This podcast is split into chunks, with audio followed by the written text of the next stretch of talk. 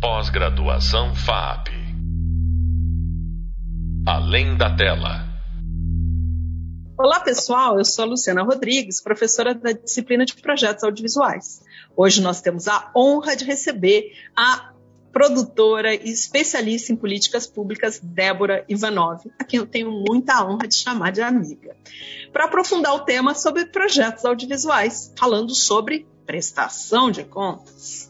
Bom, Débora Ivanov tem um vastíssimo currículo, mas para não perdermos todo o tempo do nosso podcast falando sobre ele, porque perderíamos, é, em resumo, a Débora Ivanov atua na Gulani Entretenimento, é advogada e produtora audiovisual premiadíssima. Ela foi presidente da Ancine e sua trajetória inclui a realização de mais de 60 obras audiovisuais, entre curtas, médias e longas metragens, telefilmes e séries para televisão, além de fundadora e liderança do Mais Mulheres, liderança no audiovisual brasileiro. Bom, por que desse tema? Quando a gente trata de projetos audiovisuais, principalmente os realizados com recursos públicos, seja direto, seja indireto, nós precisamos ter muito rigor ao prestar contas. E é sobre isso que nós vamos falar hoje. Uh, o presente conteúdo se relaciona diretamente com diversas videoaulas, principalmente com formatando os projetos, elementos financeiros e estratégicos e com o nosso material de leitura. Bom, a prestação de contas é essencial para a finalização de um projeto audiovisual e serve para comprovar o correto uso, não só do dinheiro arrecadado, mas do cumprimento de todas as metas e objetivos planejados. Sem ela, o projeto não é considerado concluído e muitos problemas acabam acontecendo. Então, para começar, eu pergunto para nossa especialista Débora Ivanov, o que, que é prestação de contas?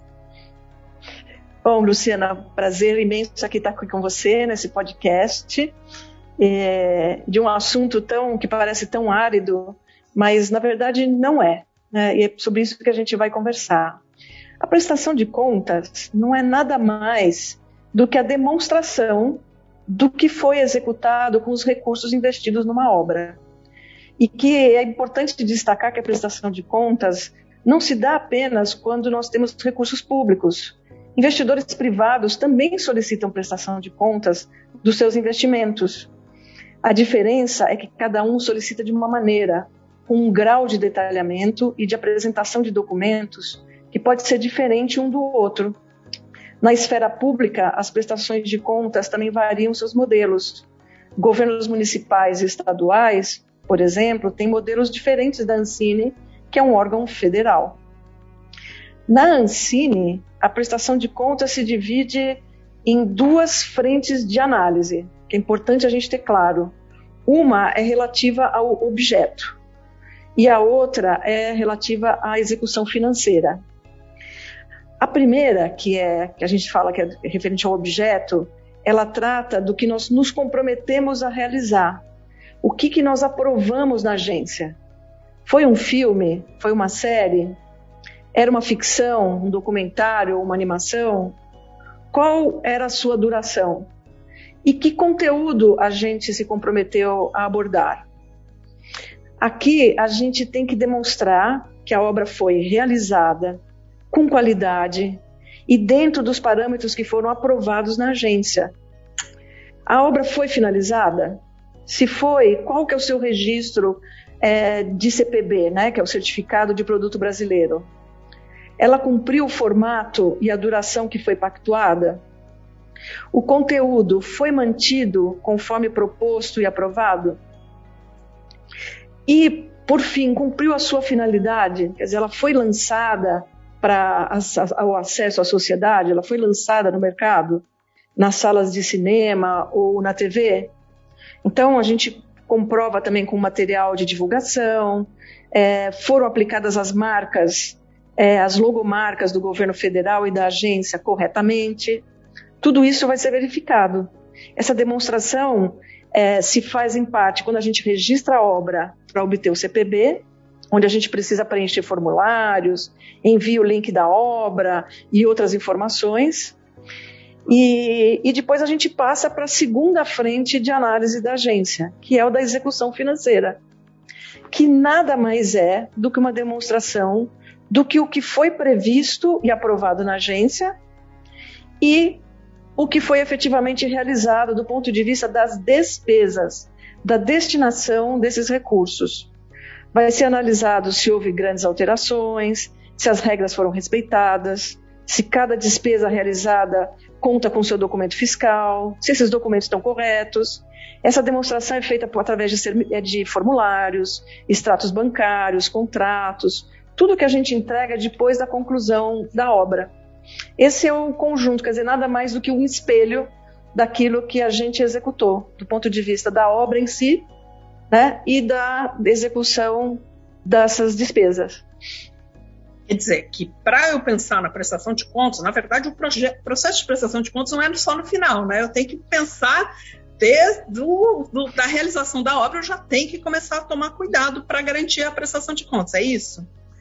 Opa, é isso mesmo. Acho que é o, o primeiro cuidado, Luciana, a se tomar, ele é anterior ao início das despesas. É fundamental antes de tudo, estudar as regras e planejar muito antes de gastar. Porque, em geral, é, nós nos dedicamos a planejar, assim, com muito esmero, né, a contratação das equipes, as locações, como vai ser a arte, a fotografia e tudo mais que a gente pensou, né, para uma boa, para uma boa, para uma excelente execução daquela obra. Mas aqui eu falo também da importância de se planejar como vai ser o fluxo dos gastos do ponto de vista jurídico, tributário, contábil. Quais são os documentos necessários para cada tipo de despesa? Quais os cuidados que devem ser tomados na emissão de cada documento fiscal? E nesse sentido, é importante também envolver toda a equipe e estabelecer regras claras para a emissão desses documentos. Porque muitos profissionais estarão na frente desses gastos, né? E cabem a eles solicitar os documentos fiscais de cada contratação, seja ela grande ou pequenininha, que seja desde a locação de um equipamento ou uma despesa no armarinho do bairro. Por isso, assim, todos precisam estar inteirados das regras. Como deve ser a descrição da nota fiscal, quando cabem outros tipos de documentos, como recibos, por exemplo, né? como que eles devem ser emitidos?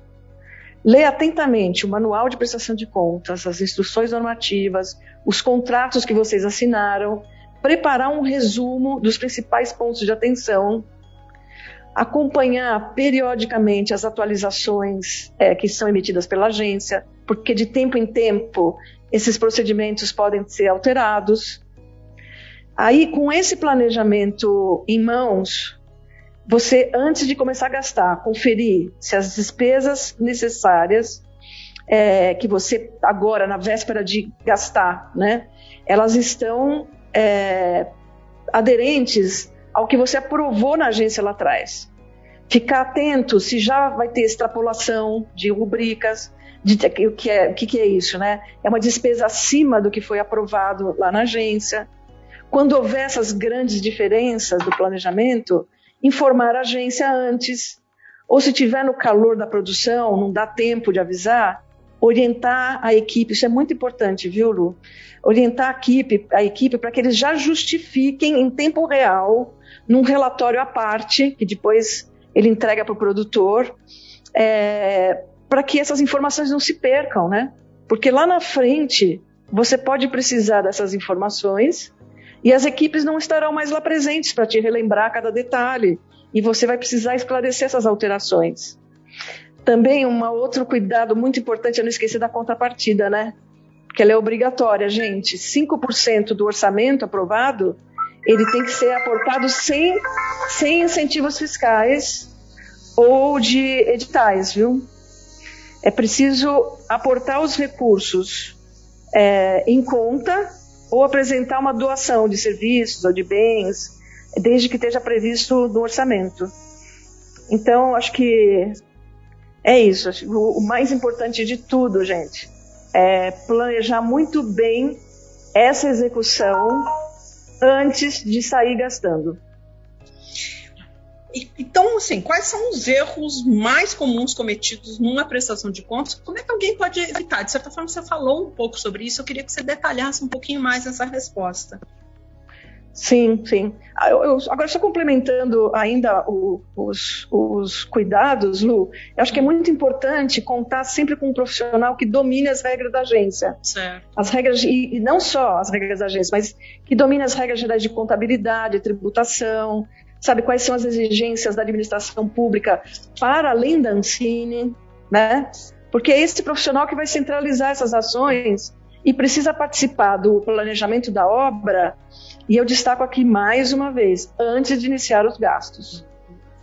Bom, os erros mais comuns, um erro assim básico é, é, é começar a produzir sem organizar primeiro é, o como, o como solicitar cada tipo de despesa.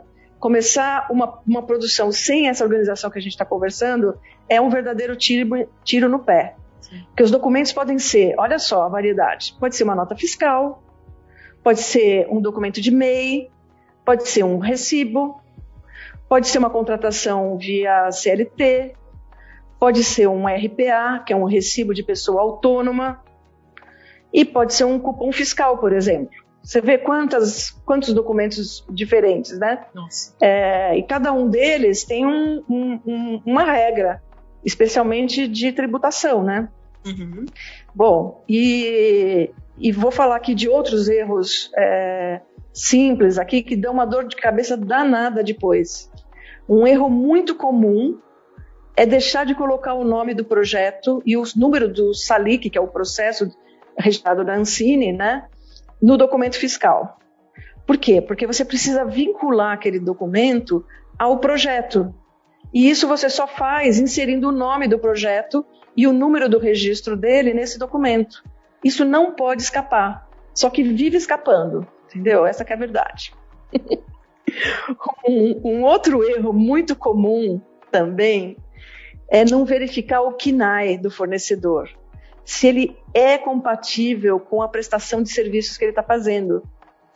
O KNAI é, é, a classificação nacional das atividades econômicas. Quando você registra uma empresa, você define qual que é a atividade principal e qual que é a atividade secundária que essa empresa vai executar. Porque isso vai impactar no, no, no, no tamanho dos impostos que ela vai ter que pagar. Então a gente pode ter uma situação onde o profissional faz o trabalho corretamente, mas o CNPJ da empresa que ele emitiu nota não está cadastrado para aquele tipo de serviço. Então, simplesmente aquele documento não é hábil. Isso é, não tem validade. E a quem cabe? Cabe a produção verificar antes de pagar. Uhum. Então, esse é um, assim, é outro também que escapa toda hora. Bom, um terceiro que eu estou me lembrando aqui é depositar o pagamento na conta pessoal do profissional que você contratou, em vez de depositar na conta da empresa que emitiu a nota. Hum né? O, o teu contratado está lá desesperado, aí você fala, não, eu vou depositar na sua Sei. conta. Vou te dar uma forcinha. te dar uma forcinha, entendeu? Pronto, já foi, já errou, entendeu? Porque não, não tem vinculação uma coisa com a outra, né? E isso acontece muito. O depósito obrigatoriamente tem que ser na conta do CNPJ que emitiu o documento fiscal.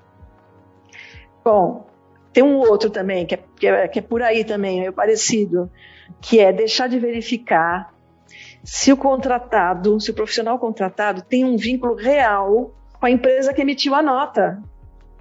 Porque se ele não tiver, é, o documento adequado seria ele ter uma RPA, por exemplo. Só que a carga tributária de uma RPA é altíssima. Muito alto. E vai ter um impacto enorme, tanto para o produtor, que vai sair mais caro para ele, quanto para o profissional, que vai acabar recebendo menos. Então, não pode ter é, uma nota de um amigo que deu para você. Entendeu? Isso não, não pode. É, tem outros, alguns erros clássicos também em relação à obra em si, sabe? Que, por exemplo, alterar o roteiro proposto ao longo do desenvolvimento, tá? Alterar o tipo da obra. Por exemplo, fazer um. Você se propôs a fazer uma ficção e entregou um documentário. Isso, não, parece que pode parecer absurdo, mas não é. Por exemplo, eu vivi um caso, por exemplo, na agência que o produtor captou muito menos do que ele, que ele tinha previsto, muito menos. E então ele achou melhor que com aquela pequena verba ele fizesse então um documentário.